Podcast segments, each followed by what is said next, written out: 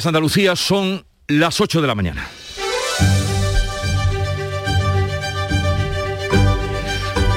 A partir del primero de octubre, esto es pasado mañana, la mitad de Andalucía estará en nivel cero de COVID y eso querrá decir que prácticamente retornaremos a la vida cotidiana como antes de la pandemia, con la excepción del uso de las mascarillas, normas de distancia y desinfección con las que todavía vamos a convivir durante mucho tiempo. En esos municipios de nivel cero COVID dejará de existir los límites en los aforos y se volverá a la presencialidad en los centros de salud.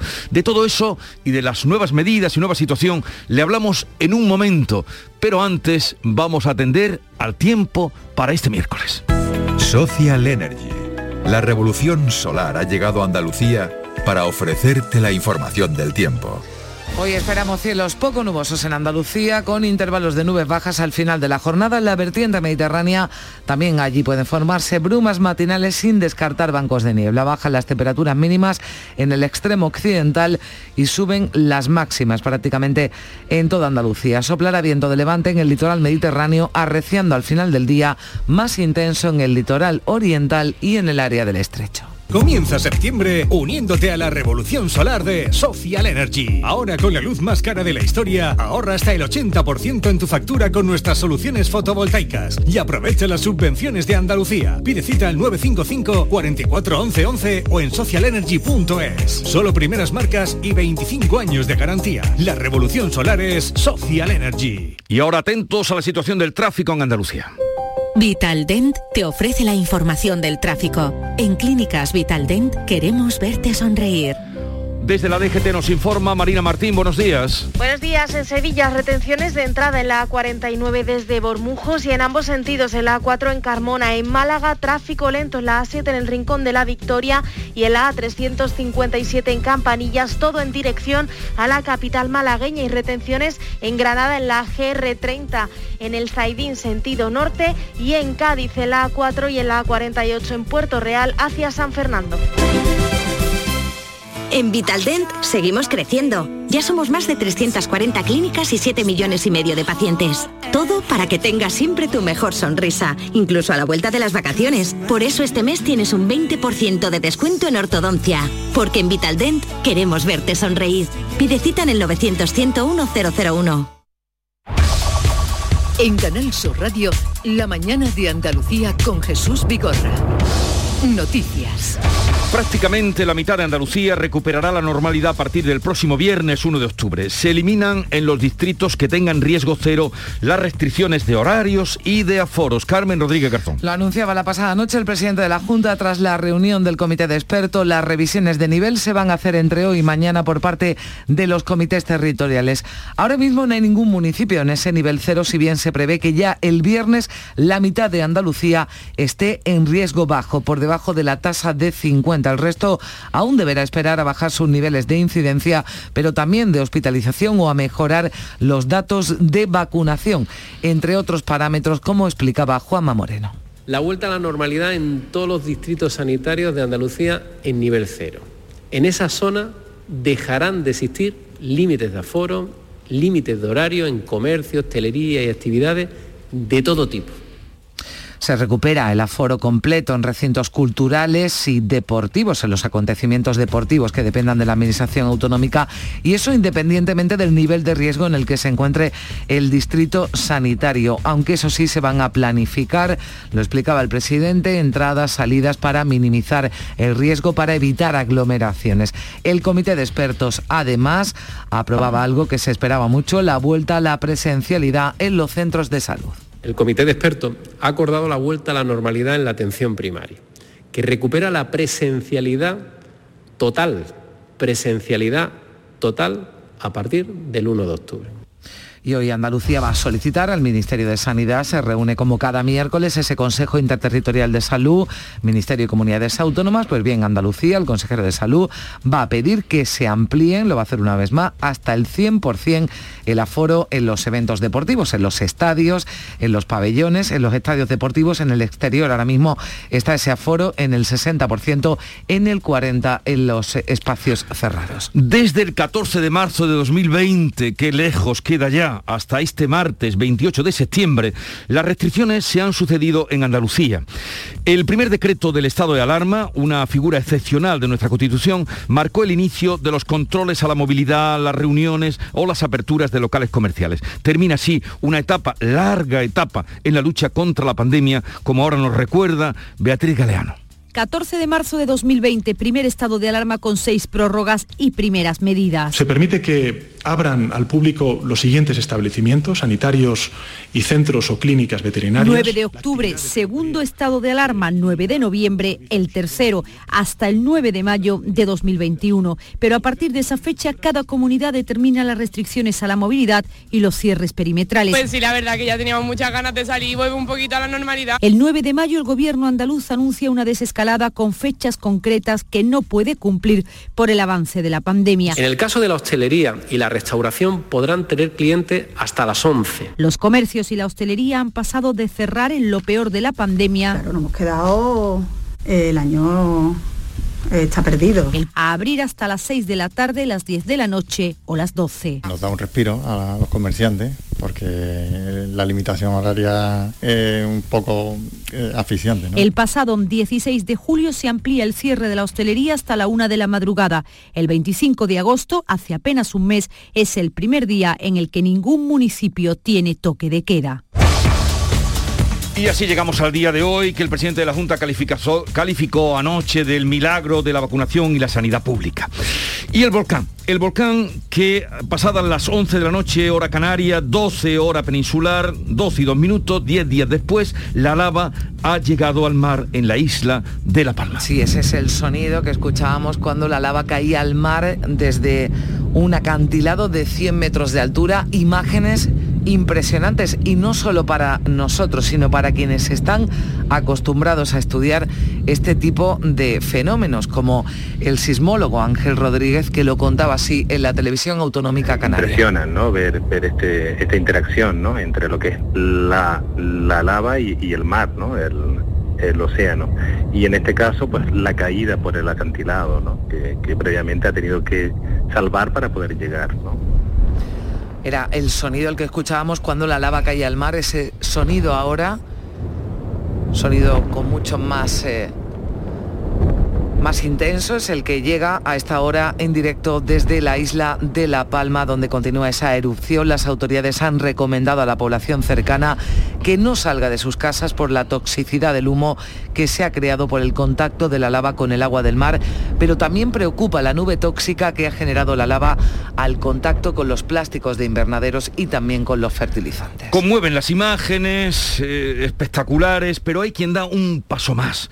Alumnos de un instituto de la localidad sevillana de Tomares se han volcado con La Palma en un gesto de solidaridad. Han llenado un contenedor de enseres que serán enviados a la isla. Pilar González. Los alumnos del Instituto Ítaca han llenado el contenedor con ropa y productos de limpieza, entre otros enseres, para ayudar a los palmeros. La recogida se ha realizado en la puerta del centro educativo y los alumnos han clasificado y organizado todo. La directora del centro, Carolina Clavijo, ha agradecido la implicación de toda la comarca del Aljarafe. Han venido furgonetas de la Hermandad del Gran Poder de Coria, de Boyullo, de los Palacios, de todos los pueblos de alrededor, con ayuda y con ganas de colaborar y de mandar nuestro granito de arena a la isla. En apenas tres horas han llenado el contenedor con artículos de primera necesidad y han recaudado el triple de lo esperado y ahora buscan más contenedores. Además, en otro pueblo, en Gerena, varios bares ofrecen tapas de papas arrugá para recaudar dinero para La Palma. Pues eso, hay quien siempre da un paso más. 8, 9 minutos de la mañana. La mañana de Andalucía. ¿En qué capítulo de tu vida estás ahora? ¿Quieres hacer una reforma o cambiar de coche? ¿Tus hijos ya necesitan un ordenador para cada uno? ¿O quizás alguno ya empieza la universidad? ¿Habéis encontrado el amor y buscáis un nidito? En Cofidis sabemos que dentro de una vida hay muchas vidas y por eso llevamos 30 años ayudándote a vivirlas todas. Cofidis, cuenta con nosotros. Para acordarte del 11 del 11 piensa en tus palabras preferidas. Climatizada, tiene 11 letras. Tiempo libre, tiene 11 letras. Islas Caimán, 11. Pues pulpo tiene 5. Ya, pero pulpo a feira tiene 11. Ya está a la venta el cupón del sorteo 11 del 11 de la 11, con un premio de 11 millones y 11 premios de un millón. 11 del 11 de la 11, el día que recordarás siempre. 11. Juega responsablemente y solo si eres mayor de edad. En cofidis.es puedes solicitar hasta 15.000 euros con un 595 TIN y 611 TAE. 100% online y sin cambiar de banco. Cofidis, cuenta con nosotros. Andalucía mira de tú a tú al mundo y su marca, la marca Andalucía, goza de una sólida posición internacional gracias al valor de nuestras empresas. Por eso, ahora más que nunca, el gobierno andaluz da la cara por ellas y aprueba la estrategia de internacionalización de la economía andaluza 2021-2027, con una inversión de 618 millones de euros y con la participación de los agentes económicos y sociales para impulsar el crecimiento y empleo de calidad que necesitamos. Andalucía, nuestra visión es el mundo. Junta de Andalucía. La mañana de Andalucía con Jesús Vigorra. Noticias. Juanma Moreno, presidente de la Junta, inicia el viernes una ronda de contactos con los líderes de todos los grupos parlamentarios para negociar los presupuestos andaluces de 2022. Para el consejero de la presidencia, Elías Bendoda, hay cuestiones que tienen que estar por encima de la ideología, porque Andalucía necesita aprobar sus cuartos presupuestos para financiar los servicios públicos esenciales, pero también para reafirmar la estabilidad de nuestra comunidad. Se va a reforzar el mensaje que ya se anunció la semana pasada. Y estas tres comunidades autónomas lo que van a pedir mientras se trabaja en un nuevo modelo de financiación es ya un fondo de compensación económico transitorio para las comunidades autónomas que recibimos menos dinero que la media. Se refería a Elías Bendodo en estas eh, declaraciones a esa reunión que hoy va a mantener el presidente de la Junta, Juanma Moreno, con eh, su homólogo de Murcia, Fernando López Miras, tras la que mantuvo la pasada semana con Chimo Puig una ronda de contactos para crear una alianza entre comunidades y pedir una reforma del sistema de financiación autonómica. Y en esa ronda de contactos para llegar a acuerdos para los presupuestos de la Junta del año que viene, en el caso del PSOE va a asistir el nuevo secretario general, Juan Espadas, aunque no en el Parlamento, el líder socialista que por cierto ya ha lanzado su primera gran promesa electoral, garantizar el primer empleo de los jóvenes como un derecho. Garantizar como un derecho de nuestros jóvenes su primera oportunidad laboral y que la Junta de Andalucía, como gobierno de todos los andaluces, garantice esa primera oportunidad laboral, es un cambio radical en la forma de ver cómo enfrentamos ahora mismo lo que está lastrando las oportunidades de futuro para Andalucía. Y el Gobierno está convencido de que podrá aprobar el proyecto de ley de presupuestos generales del Estado para 2022 en la primera quincena de octubre y así cumplir con su compromiso de que estén en vigor en tiempo y forma. Sí, también está llevando a cabo esos contactos el Gobierno Central para sacar las cuentas del año que viene y están convencidos, lo decía el Ejecutivo, de que llegarán, de que llegarán a la primera quincena de octubre con ese proyecto de ley de presupuestos aprobado, pero esto a pesar de que ni Unidas Podemos ni otros socios parlamentarios como Esquerra dan por hecho un acuerdo inminente, pero ya ocurrió el año pasado y al final, hasta el último momento, ya los socios del gobierno de coalición cerraron ese acuerdo, lo que ya es una realidad, la sexta prórroga de los SERTES y de las prestaciones por cese de actividad ligadas al COVID hasta el 28 de febrero de 2022. Se aprobaba ayer en Consejo de Ministros que también daba luz verde a la subida del salario mínimo interprofesional a 965 euros mensuales en 14 pagas, con efecto desde el 1 de septiembre. Según la vicepresidenta y ministra de Trabajo, Yolanda Díaz, ha quedado demostrado, decía, que la subida del salario mínimo ha conseguido reducir la brecha salarial entre hombres y mujeres. La subida del salario mínimo interprofesional ha supuesto que nuestro país reduzca la brecha de género dos puntos y además ha supuesto que los, deciles salariales más bajos, sustancialmente las mujeres y los jóvenes, vean mejoradas eh, sus rentas salariales. Y el gobierno andaluz ha lamentado que el Ejecutivo, el gobierno central, haya tardado seis meses en flexibilizar las condiciones para las ayudas a las empresas que pedían insistentemente las comunidades, entre otras Andalucía. Son los mil 109 millones de euros para la solvencia de pymes y autónomos que se podrán solicitar. Ahora se ha ampliado el plazo hasta el 20 de octubre. Por eso está con nosotros Rocío Blanco, consejera de Empleo, Formación y Trabajo Autónomo. Consejera, buenos días. Buenos días, Jesús. Encantada de estar con vosotros. No hace tanto que estuvo usted aquí explicando eh, eh, para que pudieran acogerse a esas ayudas cuantas más personas mejor. Eh, ¿Qué ha cambiado ahora? ¿Han cambiado los requisitos? ¿Quiénes pueden optar a esas ayudas? Pues vamos a ver, han cambiado en parte los requisitos, pero benefician a una gran mayoría de trabajadores autónomos y de empresas de Andalucía.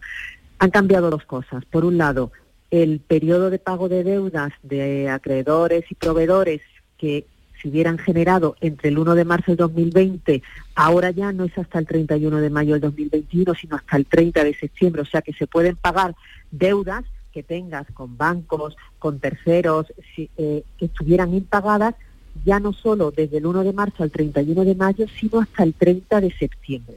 Y luego, la, mm, eh, eh, sustancialmente el cambio mayor es que se pueden incluir los costes fijos incurridos ya pagados o no pagados. Es mm. decir, y, bueno, y que estuvieran generados entre marzo y septiembre del 2021. O sea, eh, se puede elegir pagar factura, pues ya sea de suministro, o sea, luz, agua, teléfono, alquileres, renting, las casas municipales, de basura, de, de veladores. ¿Para quienes para todos los trabajadores autónomos que se encuadren en el régimen de estimación objetiva, es decir, en módulos, los únicos requisitos que tienen que tener es tener su actividad económica dentro de las 433 actividades que tenemos en el decreto y que hemos ampliado de los 95 que recogía el Gobierno de España y estar al corriente del pago con las administraciones públicas. No se necesita otro requisito más para los trabajadores autónomos que estén en módulo, solo al corriente de sus obligaciones con seguridad social y tributaria y estar dentro de estas actividades.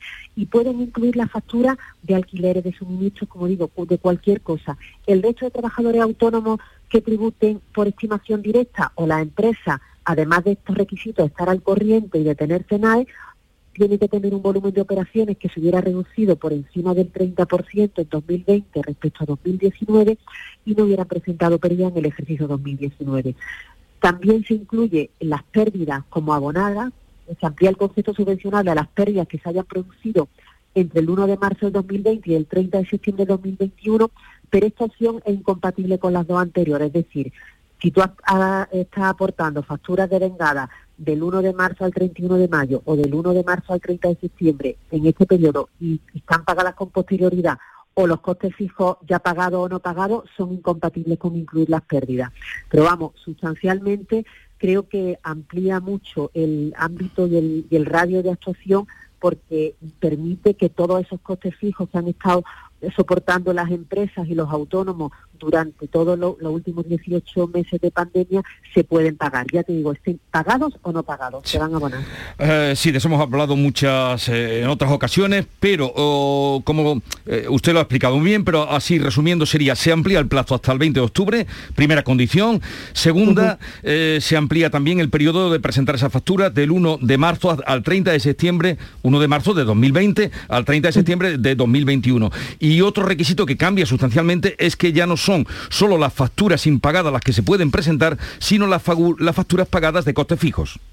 Efectivamente, y, como, como, bien has dicho Jesús, abrimos plazo del 1 al 20 de octubre. Como sabe, ahora mismo la convocatoria actual finalizaba su plazo el 30 de septiembre y ampliamos plazo del 1 al 20 de octubre. Y pueden optar empresas y autónomos. Y autónomos, efectivamente. Mm. Los autónomos además se les exigen, como te digo, muy pocos requisitos. Eh, ¿Todo tipo de autónomos, los considerados esenciales también? Todos, todo tipo de autónomos, ahí no hay distinción. Simplemente con que tengan una actividad económica que esté recogida en el decreto ley y que estén al corriente del pago con seguridad social, con la administración tributaria o con la administración autonómica, ya está, no se necesita nada más y que tengan facturas pagadas o no pagadas. Ahí no vamos a hacer distingo. Y, y, antes se les requería que tuvieran o que pudieran justificar o acreditar que habían tenido un 30% de las pérdidas a los autónomos. ¿Se mantiene eso? Vamos a ver, para los autónomos que están en módulos, o sea, que, que, tributan por el régimen de estimación objetiva, lo que se conoce como módulo, no se les exige eso, no se les exige esa caída de volumen de operaciones. Para los autónomos encuadrados en estimación directa, que son los menos y para las empresas normales, ahí sí se les sigue exigiendo la caída del volumen de operaciones de por encima del 30% en 2020 respecto al 2019 y que no hubieran presentado pérdida en el ejercicio 2019. Esos requisitos los sigue manteniendo el Gobierno de España y por lo tanto los tenemos que seguir recogiendo nosotros en nuestra norma autonómica. Carmen. Sí, consejera, ¿qué tal? Buenos días. Buenos días. ¿Se atiende eh, todo lo reclamado por la Administración Autonómica, por, la, por, la, por Andalucía y por otras comunidades que habían pedido que eh, bueno, se relajara ¿no? algo esos requisitos o se ha quedado algo en el tintero? Se ha relajado en parte, porque nosotros seguimos planteando, mm, porque no, eso no se ha solucionado, que expulsaba a quienes habían cumplido con sus compromisos pagando las deudas en tiempo y forma. O sea, ahora mismo se pagan los costes fijos no pagados, pero quien tenga deuda o pago a proveedores, otros acreedores financieros y no financieros, o sea, la amortización de los préstamos ICO, la deuda bancaria, los préstamos con terceros, que estén pagados, eso no se paga. Tienen que ser, esto, esto lo sigue manteniendo el gobierno de España, o sea, el pago de deuda a acreedores o proveedores que estuvieran impagadas con fecha de generación entre el 1 de marzo y el 31 de mayo. Es decir, que se sigue excluyendo a todas las facturas y deudas que habían sido pagadas antes del 1 de junio antes, del 1 de octubre ahora, sí, Mm. a la mayor parte de las pequeñas y medianas empresas que no pueden subsistir difiriendo pagos durante más de un año y medio y que al haber cumplido en plazo con el pago a proveedores o acreedores no pueden solicitar a- estas ayudas porque no mantienen deuda. Consejera, y también a usted le gustaría, ¿no? Lo dijo ayer, que se ampliara el plazo de, de- pago, ¿no? Porque, claro, mm, no va a dar mucho tiempo, ¿no? A, digamos, a tramitar todas esas y resolver todas las solicitudes que esperan, además, que ahora eh, lleguen en mayor cantidad. Pues sí, porque nosotros hemos solicitado también que el periodo de pago se ampliase a 30, y- más allá del 31 de diciembre, pero eso no lo ha tenido en cuenta el Gobierno de España, con lo cual tenemos un poquito más de dos meses para hacer todo el, procedimiento. Recuerdo que el procedimiento es muy simple. Es una primera fase que le hemos llamado de asistencia previa, en la que simplemente tienen que aportar, facilitarnos nuestros datos y autorizarnos a recabar su información tributaria de la agencia tributaria, valga la redundancia, y una segunda fase de solicitud que incluyen la relación de las deudas y la factura escaneada, o sea, digitalizada, más una declaración responsable. No hay que aportar ninguna otra documentación adicional. Hemos creado una oficina técnica con 101 personas, eh, hemos simplificado ro- con robotización y con, con robotización de procesos y lectura robotizada de facturas y los justificantes de pago para intentar llegar. Nosotros vamos a hacer todo lo posible para tener ese plazo a 31 de diciembre todas la- las deudas pagadas, pero si hubiera sido necesario, ya que el Gobierno ha ampliado el 15 de septiembre ese Real Decreto Ley, lo ha modificado y teniendo en cuenta que esa norma tenemos que trasladarla a las comunidades autónomas, es muy difícil que con el horizonte del 31 de diciembre que sigamos ahí. Tenga en cuenta que solo ha sacado normas hasta ahora Madrid y, y Extremadura. Andalucía es la tercera comunidad autónoma de España que, que adapta el Real Decreto Ley a su normativa autonómica. O sea, que las comunidades autónomas vamos contrarreloj todo porque el 31 de diciembre sigue ahí, en, en el horizonte. todo sea para que se puedan beneficiar las empresas y los autónomos de esas ayudas. Rocío Blanco, consejera de Empleo, eh, Formación y Autónomo, gracias por estar con nosotros. Un saludo y buenos días. Muchísimas gracias a los dos. Adiós, buenos días. Vamos ahora a hablarles un día más del precio de la luz que sigue sin dar tregua y marca un nuevo récord. Sí, atención, porque hoy se paga casi 190 euros el megavatio hora, supera el máximo histórico que se marcó el 16 de septiembre y la franja horaria más cara superará los 200 euros. En concreto, 208 euros que se van a pagar entre las 9 y las 10 de la noche y la menos cara, porque no podemos decir que en ningún caso esté barata, ha sido ya a las 4 de la madrugada, ahí el coste ha sido de 167 euros el megavatio hora. Y continúan los problemas con el abastecimiento de combustibles en Reino Unido por la falta de transportistas. Una escasez ya que amenaza con afectar al sistema sanitario y a otros servicios básicos y por ello el gobierno de Boris Johnson está ultimando ya la intervención de las Fuerzas Armadas para suplir la falta de camioneros, de transportistas que lleven el combustible, sobre todo a las estaciones de servicio más necesitadas. Ramón Valdivia, el director general de la Asociación del Transporte Internacional por Carretera, ha asegurado en el Mirador de Andalucía de Canal Sur Radio que no se trata de un problema exclusivo de los británicos, también ocurre en otros países esa falta de transportistas como España, aunque en el Reino Unido se ha agravado por el Brexit que es un aviso patente a los políticos también españoles, alemanes, estabais hablando de diferentes enfoques en diferentes países sobre eh, el enfrentamiento y la crispación. Pues en lo que coinciden parece ser todos los políticos es en dejar las cosas eh, pudrirse hasta que ya no tienen más remedio. En Gibraltar no existen problemas de desabastecimiento. Los combustibles llegan desde España y en los supermercados solo faltan algunos productos que proceden del Reino Unido. Fermín Soto. Sin embargo, el portavoz de la Asociación de Trabajadores Españoles en el Peñón, Juan José Uceda, nos ha dicho que eh, faltan algunos productos procedentes del Reino Unido, aunque no hay problemas de abastecimiento para la población gibraltareña. Sí que la gente se han falta pues electrodomésticos, eh, todo tipo de, de mercancías que, eh, o sea, para el hogar, todas las cosas a las que la gente se acostumbraba, también al consumo de carnes que vienen de Escocia y de otros sitios, y de otros productos lácteos, como son también entre ellos los quesos. 8, 25 minutos de la mañana. La mañana de Andalucía. Buenos días. En el sorteo del cupón diario celebrado ayer, el número premiado ha sido 74.707 74707. Asimismo, el número de serie correspondiente a la paga, premiado con 3.000 euros al mes durante 25 años, ha sido 13013. Hoy, como cada día, hay un vendedor muy cerca de ti repartiendo ilusión. Disfruta del día y recuerda, con los sorteos de la 11, la ilusión se cumple.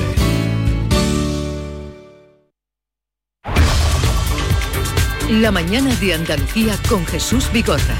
Noticias.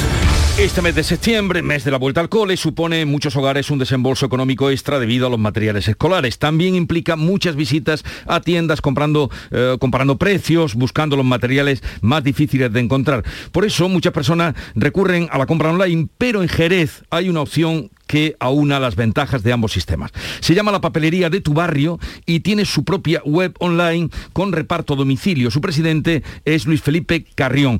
Luis Felipe Carrión, buenos días. Buenos días, y también a todos sus radio oyentes de Canal Sur Radio, que sé que son muchos. ¿En qué consiste este, esta propuesta que ustedes han hecho? Bueno, esto fue una propuesta que hicimos aproximadamente hace unos 10 años y entonces vimos que por solo cada uno de las tiendas pues era muy difícil, pero que uniendo, fueron duros los comienzos, pero que uniéndonos pues, podíamos unir mucho más recursos y con ello poder tener servicios de publicidad, de marketing y hacer una serie de cosas y pensamientos y ideas nuevas en pro de un servicio mejor al comercio de barrio con mejores precios y mejores servicios. ¿Y están integradas eh, todas las librerías y papelerías de Jerez? Todas las que hayan querido asociarse, sí, estamos abiertos a ellos. Ahora mismo somos un grupo, empezamos con nueve, somos siete, otras veces ocho, y, pero vamos, estamos abiertos a todos aquellos que, quieran asociarse. Y llegan ustedes eh, y le hacen, además, sirven los pedidos hasta domicilio. ¿Cómo lo hacen ustedes? ¿Qué beneficios aportan para los padres en este sentido? Bien, pensamos cada año estamos pensando cómo mejorar, cómo mejorar la situación y eh, bueno, hemos convencido, hemos estado ahí estudiando para hacer una serie de, de ofertas grandes, potentes, porque claro, llevamos muchos años en cada uno en nuestro comercio y sabemos que son lo que pide, los materiales que se piden, los que son realmente interesantes y buenos para, para el ciudadano. Y bueno, y hemos ido adaptando todas aquellas cosas que han salido nuevas en eso, no sé, pedidos por WhatsApp, por la web, a través de teléfono, cualquier tipo de servicio lo vamos poniendo. Y para entrar con ustedes, supongo que es la papelería de tu barrio, por ahí sale ya eh, la manera de contactar con ustedes. Correcto, entrando en la papelería de tu barrio ya sale, pues bueno, sale todas las aplicaciones nuestras, tenemos una persona también que se encarga de recoger pedidos, de enviarlo a la zona más cerca y ir tratando de que llegue todo lo mejor posible. Y hemos mejorado mucho porque, claro, evidentemente cuando nos ponemos juntos, pues las ideas surgen y vamos uniendo, uniendo ideas y cada vez pues, hay más servicios y mejores ideas. Luis Felipe Carrión, que tengan mucha suerte en este curso y ya ven ustedes también que nos escuchan. Hay que dar un paso adelante, la papelería de tu barrio, unirse también para competir con eh, lo que ofrecen online, que ahora también se ofrece mm. desde Jerez.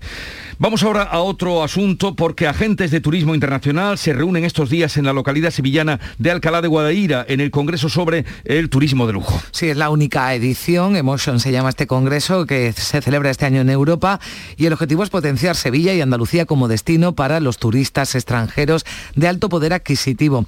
Un congreso que sirve de escaparate de cara a mercados como el norteamericano, el italiano o el mexicano. El turista de lujo que busca experiencias únicas e individualizadas, los agentes de viaje consideran que en Andalucía hay destinos, muchos que reúnen esos requisitos. Sevilla, Andalucía en general, es un destino que los americanos aman. Están buscando cosas auténticas, bares de tapas, restaurantes escondidos, que no están en ningún libro de guía. Sevilla de lujo auténtico sí que hay. Sevilla tiene mucho potencial Vamos a estar en el transcurso de la mañana acercándonos a ese Congreso de Turismo de Lujo con nuestra compañera eh, Beatriz Galeano. Y ya que hablamos de turismo, también les anuncio que eh, ese es el motivo de que mañana este programa, la Mañana de Andalucía, se haga desde Úbeda, desde el Hospital de Santiago, una obra emblemática de la arquitectura civil de Andrés de Vandelvira. Allí estaremos desde primera hora de la mañana y si quieren ustedes pasar a vernos en la sacristía, nos encontrarán.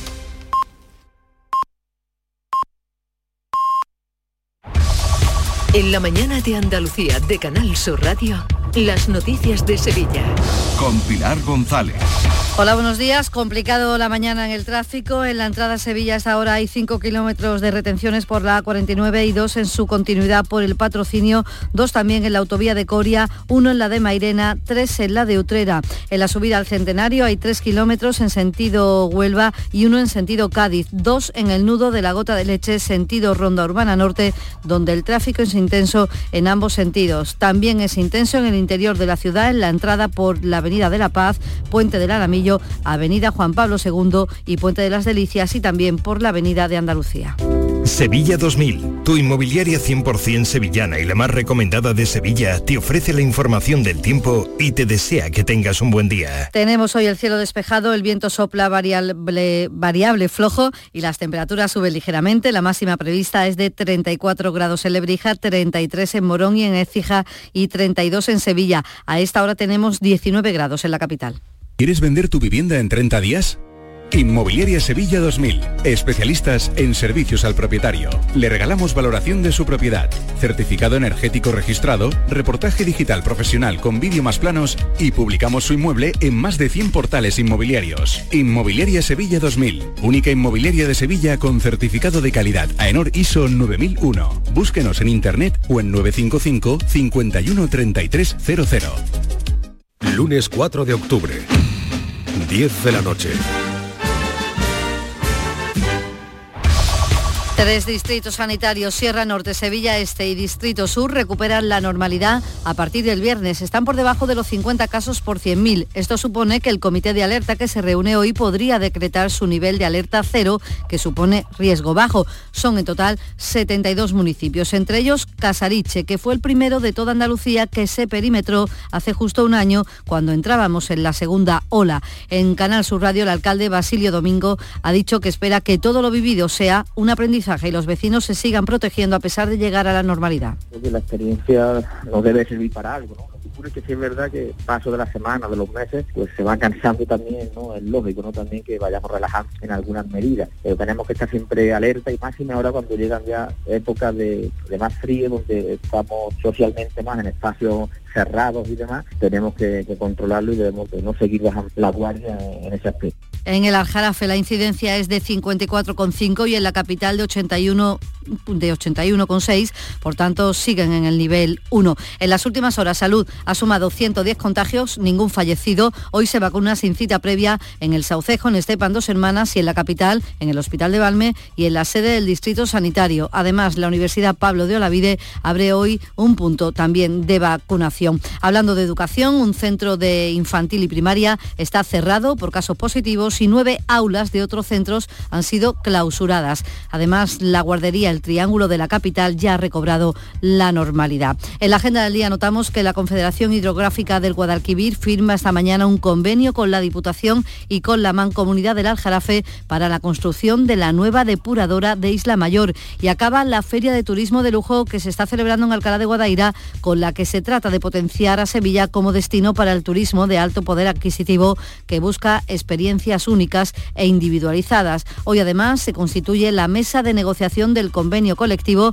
de la hostelería. Está prorrogado desde el año pasado. La secretaria provincial de Servicio de Comisiones Obreras, Claudia Caus, espera que los trabajadores del sector recuperen sus condiciones laborales y económicas de antes de la pandemia. Para que las condiciones laborales no puedan seguir congeladas como ocurre desde hace ya dos años, los trabajadores y las trabajadoras recuperen su poder adquisitivo y recuperen sus condiciones de salud en el trabajo. En la capital, San Jerónimo tendrá un nuevo barrio, se van a construir 720 viviendas en alquiler de VPO en los antiguos terrenos de fábrica de fertilizantes Cross. El ayuntamiento y los propietarios de los terrenos han firmado un acuerdo. Además, la Junta y el ayuntamiento y el Gobierno central van a rehabilitar viviendas en el Parque Alcosa y Los Pajaritos. Y en tribunales, juicio hoy en la audiencia a tres personas de una misma familia acusadas de agredir a un vecino en Osuna. Y en cultura, en los jardines del Alcázar, hoy el flautista gallego afincado en Sevilla, Rubén Díez, con el guitarrista nubense John Conde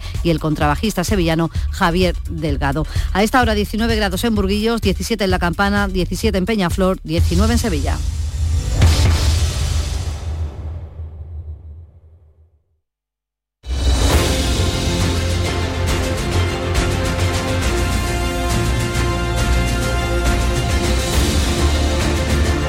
...8.35 minutos de la mañana de un día soleado... ...donde van a subir las temperaturas como les venimos contando, y en el que vamos a estar en conversación de temas de actualidad enseguida con Ana Cabanillas, Pepe Landi y Alberto García Reyes, que salió ya del puente del centenario, afortunadamente. En Canal Sur Radio, por tu salud, responde siempre a tus dudas. Colesterol alto. Hoy en el programa buscamos las claves para combatir este problema y nos acercamos a la experiencia del Hospital Macarena, a la búsqueda de las razones de la hipercolesterolemia familiar y su mejor tratamiento.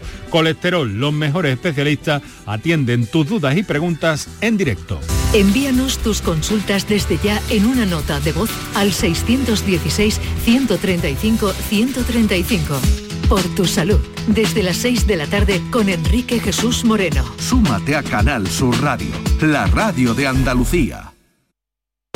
Buenos días. En los tres sorteos del triplex de la 11 de ayer, los números premiados han sido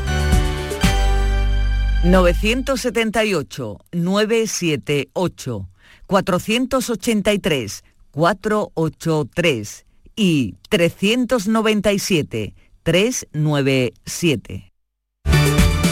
No olvides que comprando Lotería de la 11 colaboras con una gran labor social.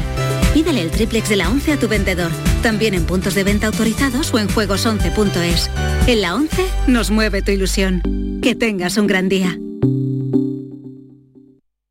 Atención, que hay noticia. Ahí la tenemos ya. Salta al ciberespacio la nueva app de Canal Sur Radio. Con una alineación impresionante. Canal Sur Radio, Radio Andalucía Información, Canal Fiesta, flamencoradio.com y Canal Sur Radio Música, todo un pelota. Señores, y con la plataforma de podcast y todas las emisiones locales y todos los programas para oírlos a cualquier hora. Es muy versátil, actúa en todos los terrenos y no renuncia a nada. El bar dice que acierta. Gana el partido seguro. Hace mucho que no se oía nada así. Es la nueva app de Canal Sur Radio. Bájatela. Quédate en Canal Sur Radio, la radio de Andalucía.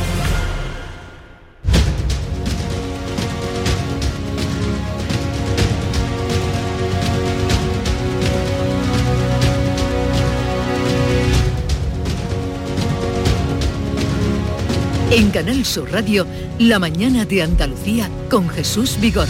Y con Ana Cabanillas, eh, trabajando en un periódico que está a punto de salir, será el periódico de España. Ana, buenos días.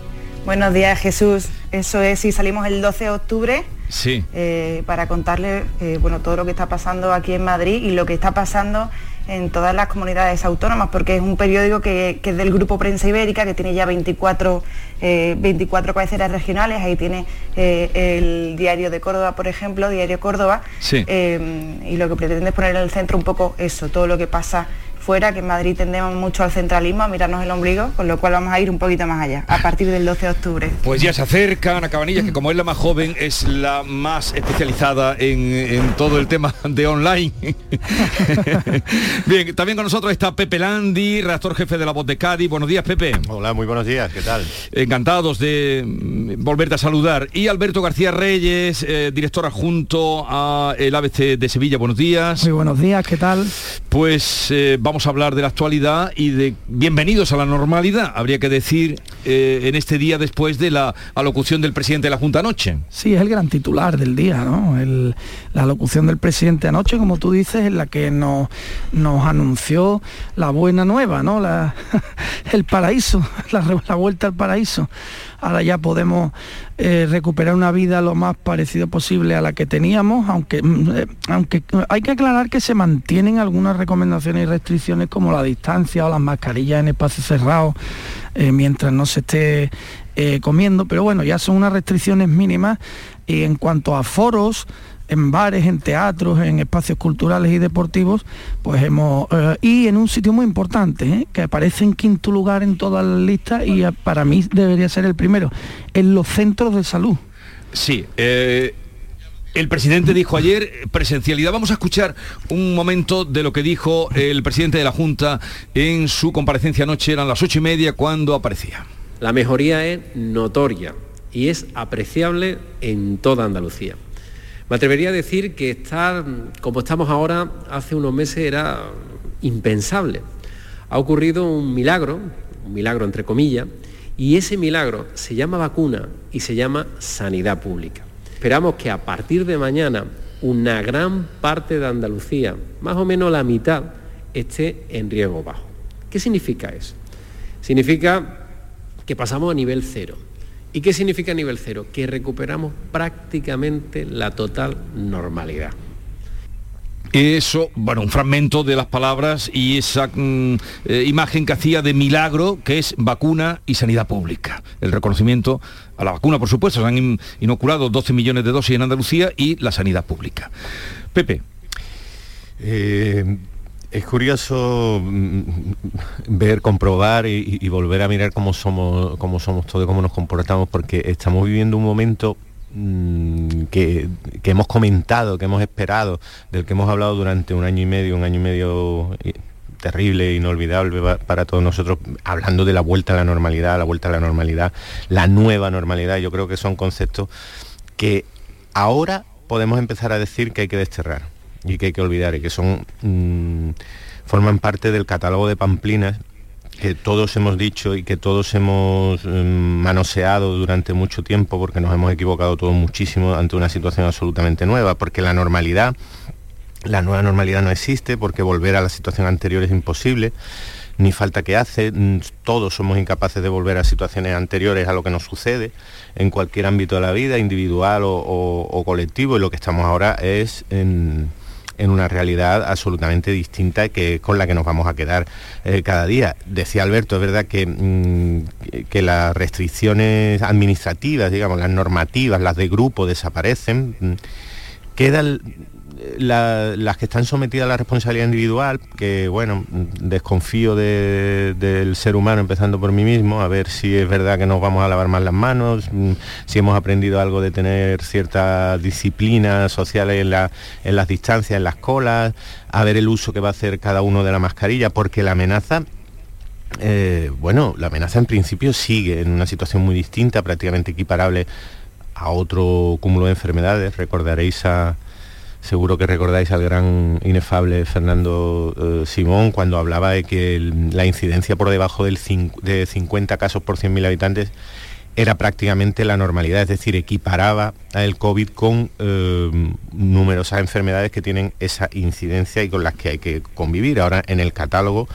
está esa enfermedad muy contagiosa y vamos a, vamos a, tener que recuperar, bueno, no recuperar esa normalidad, que ya os digo que yo no, no soy nada partidario de ese concepto, sino mm, vivir una situación eh, nueva. También llegará el momento, quizá hoy no sea el día, eh, eh, llegará el momento de empezar a, valorar la desaparición de una excusa de una excusa universal que nos ha servido para todos, la que estaba cayendo, la situación mm. dramática que hemos vivido, más de 100.000 muertos en España, una Mm, epidemia como lo hemos conocido, bueno, ni nosotros, ni nadie vivo, ninguna generación. Eh, global y brutal. Pero desaparece una excusa que también había tapado mucho, muchos problemas y que ha sido utilizada eh, en, muchos sectores para, para, creo que para cubrir situaciones que venían antes antes de la pandemia y que ahora mm, tendremos que volver a afrontar, claro. A ver, Ana, eh, Ana reside en Madrid, pero es andaluza. Eh, ¿Cómo os ha llegado esta noticia? ¿Cómo estáis viviendo el momento en Madrid? Bueno, aquí también eh, ya Ayuso anunció hace algunas semanas un poco la, vuelta, el fin de las restricciones, ¿no? Lo que pasa es que sí que es verdad que esto no se acaba de, eh, traducir en, esa parte sanitaria, ¿no? En, la presencialidad, lo que comentaba, lo comentaba Pepe. Yo eh, estoy con, Pepe en cualquier caso en esto de, de cerrar de una vez esto de la nueva normalidad, ¿no? que, parece que todos nos lo tragamos en un momento, llevamos un año largo hablando de nueva normalidad, cuando lo que queremos es volver a, la normalidad sin, ningún adjetivo. Eh, sí que es verdad que la realidad es distinta, que vamos a tener que llevar eh, pues cierta, hay todavía ciertas medidas como la mascarilla, pero yo de todas formas, si siento ser aquí un poco ceniza, no, eh, no echaría las campanas al vuelo todavía. O sea, estamos en un momento, estamos entrando en octubre, acabando septiembre, em, en que hace buen tiempo, pero en el momento en que se cierren los espacios, en que eh, haga frío, haya menor ventilación, ojo que aquí todavía puede podemos recaer, por mucho que la vacunación esté ahí, la incidencia también se, seguirá llevando un control, igual hay que dar marcha atrás, porque recordemos en la época de la gripe, precisamente por eso, porque, porque es más difícil eh, facilitar pues, pues, la aireación de los espacios. Con lo cual, eh, aquí bien, pero yo creo que con cautela todavía, todos nos alegramos, todos tenemos muchas ganas, pero, eh, pero habrá que ver. Lo que sí creo que, que el cambio en la sanidad eh, es una buena noticia eh, y no se le puede poner eh, ningún pero, ¿no? Porque es lo que todos estamos esperando. Sí, porque ayer el presidente que tú lo apuntabas, Alberto, presencialidad al 100%, dijo presencialidad 100% en todos los espacios abiertos y cerrados. Vamos. No, pero digo también en los centros de salud. Eso es. lo decía antes que, está siempre en la lista de espacios que ya tienen aforo al 100% y, y aparecen los bares, es lo primero. En segundo lugar... ¿Te has tomado ya tu ansiada cerveza en barra? Todavía no porque eso lo, lo dijo aquí. Eh, no sé si estaba Pepe, Ana, o, pero tú dijiste que hace tiempo que para ti la normalidad llegaría cuando te pudieras tomar una cerveza en la barra. Todavía no, pero no va a pasar de hoy.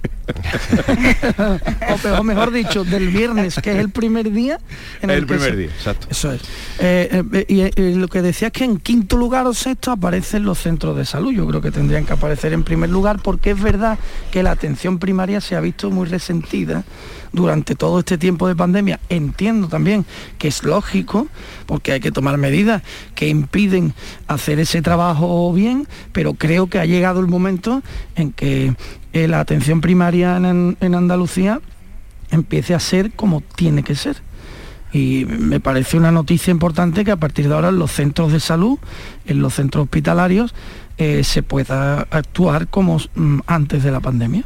Claro, porque eh, mm, los que los que tenemos eh, enfermos crónicos o dependientes en, casa, que mm, somos un porcentaje muy alto de, los que aquí hablamos y de los que nos escuchan, hemos comprobado que, bueno, que la atención eh, se ha visto muy mermada. Lo hemos comprobado y lo hemos aceptado, porque la, la prioridad era absoluta, era incuestionable y era una emergencia sanitaria a la que nos enfrentábamos todos, incluyendo esos enfermos crónicos y dependientes, por supuesto.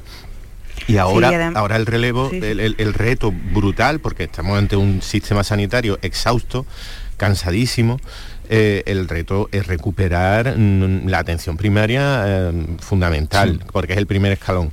Pero también eh, esta mañana escuchaba, creo que el resumen de, magnífico resumen que nos hace Paco Roncero.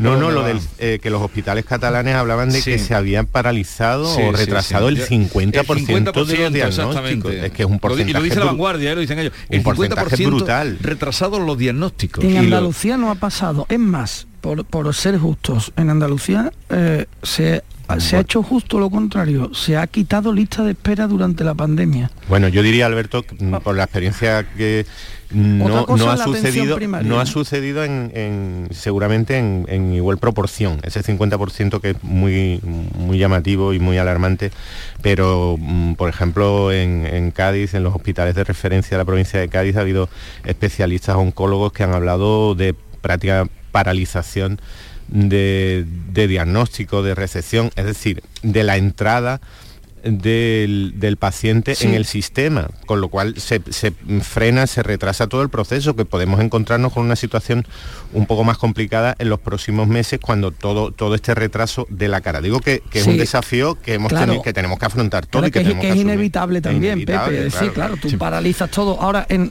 sí hay que destacar que en Andalucía se ha agilizado la lista de espera aprovechando el palón de la pandemia, se han organizado y, y metido en calendario bien operaciones que estaban pendientes y en estos momentos la lista de espera andaluza está bien. Otra cosa es la atención primaria, insisto, que sí se ha paralizado y ha impedido que los, nuevos los nuevos diagnósticos se produzcan, está claro. Ana. Yo entiendo que si hay menos usuarios de todas formas en el sistema sanitario porque no se le ha permitido el acceso, pues claro que, que, correrá antes la, lista de espera de, especialidad, ¿no?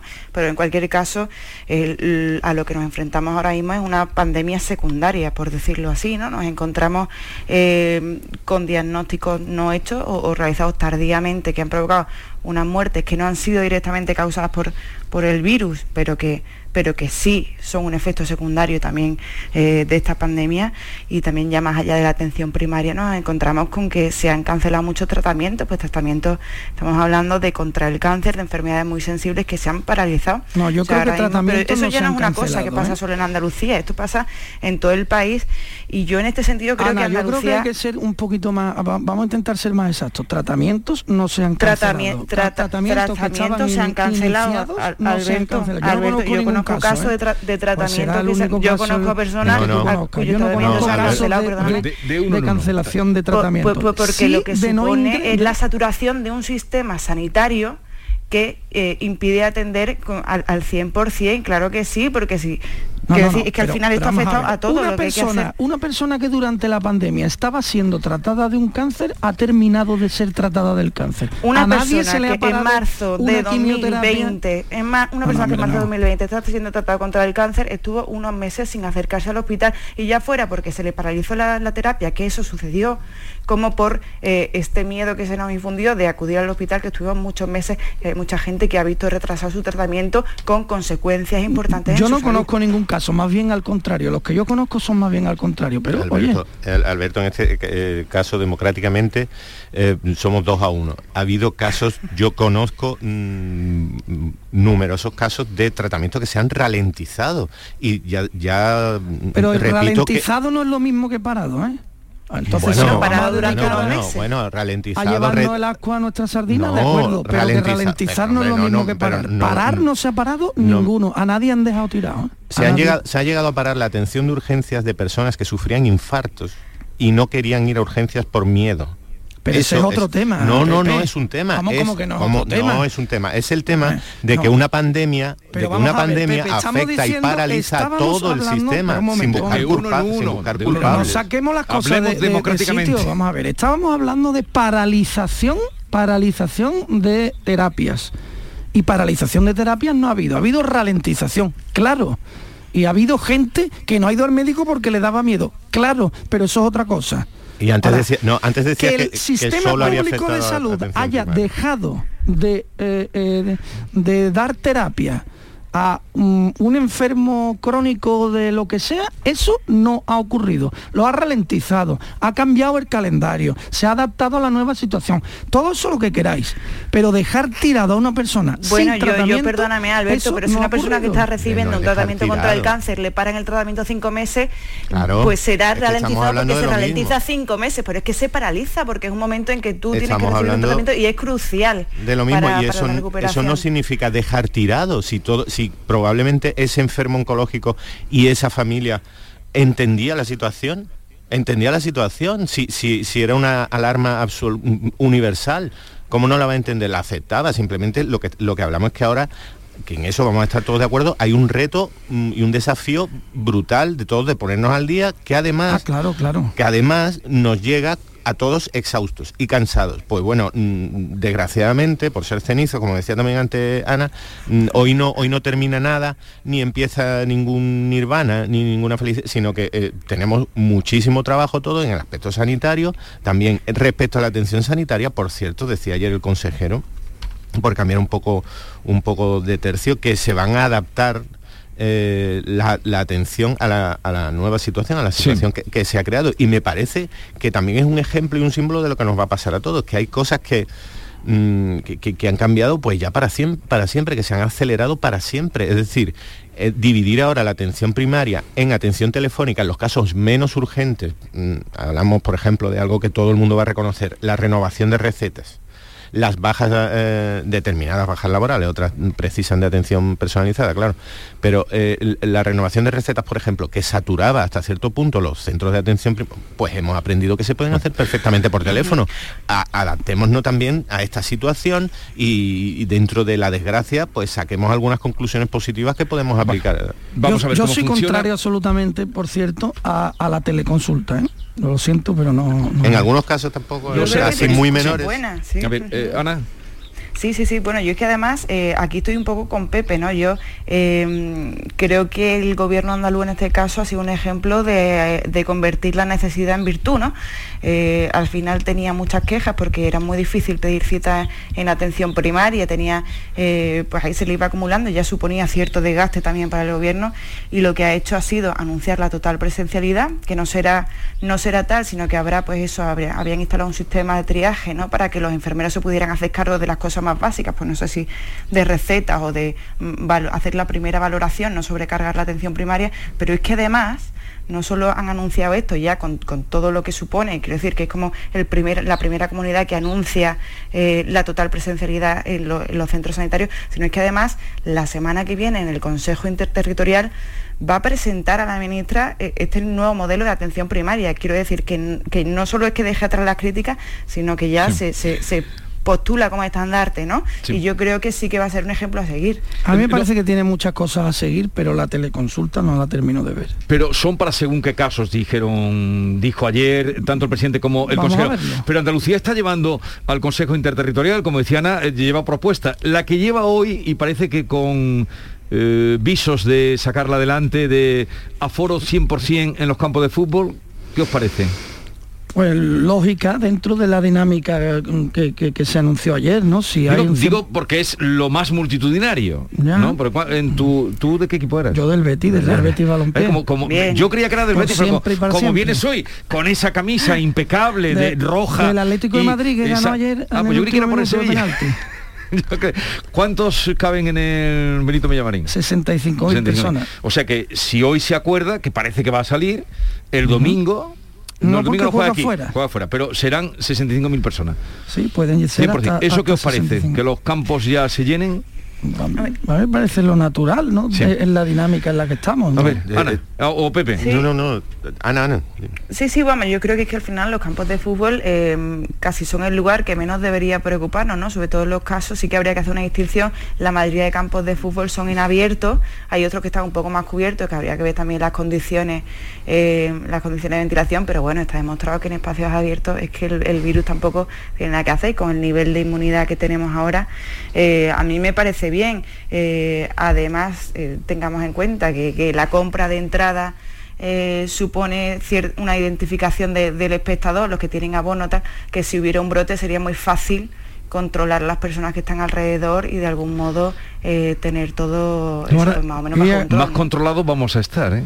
yo creo que de todas maneras ya los brotes son imposibles de controlar porque bueno tú has ido al Betis vale pero el brote te da la cara a los siete días y has estado en el Betis. En la procesión del fin de semana no pero lo que dice Ana sí pero lo que dice Ana ya por la venta de entradas pueden controlar sí claro saben quién ha estado pero quiero decir si hay de repente un brote de, venga ha subido la tasa tanto y se han celebrado seis conciertos el partido de fútbol en dónde estaba el brote venga, antes de llegar a las 9. Que... además, el brote ahora se va a producir, se está produciendo, claro, como dice Alberto, es muy complicado porque mm, se manifiesta con unos síntomas en general, ¿eh? hay casos de todo tipo, pero en un porcentaje muy alto se manifiesta con unos síntomas muy leves que prácticamente ni, precisan atención sanitaria y que se van a quedar casi en el ámbito de lo privado, sobre todo los vacunados que, conocemos que, están siendo que, que están sufriendo el contagio, pues prácticamente sí que lo lo, cursan como una especie de gripe leve y eso ni siquiera va a ser en, muchos casos notificado y reconocido. Respecto a lo de la,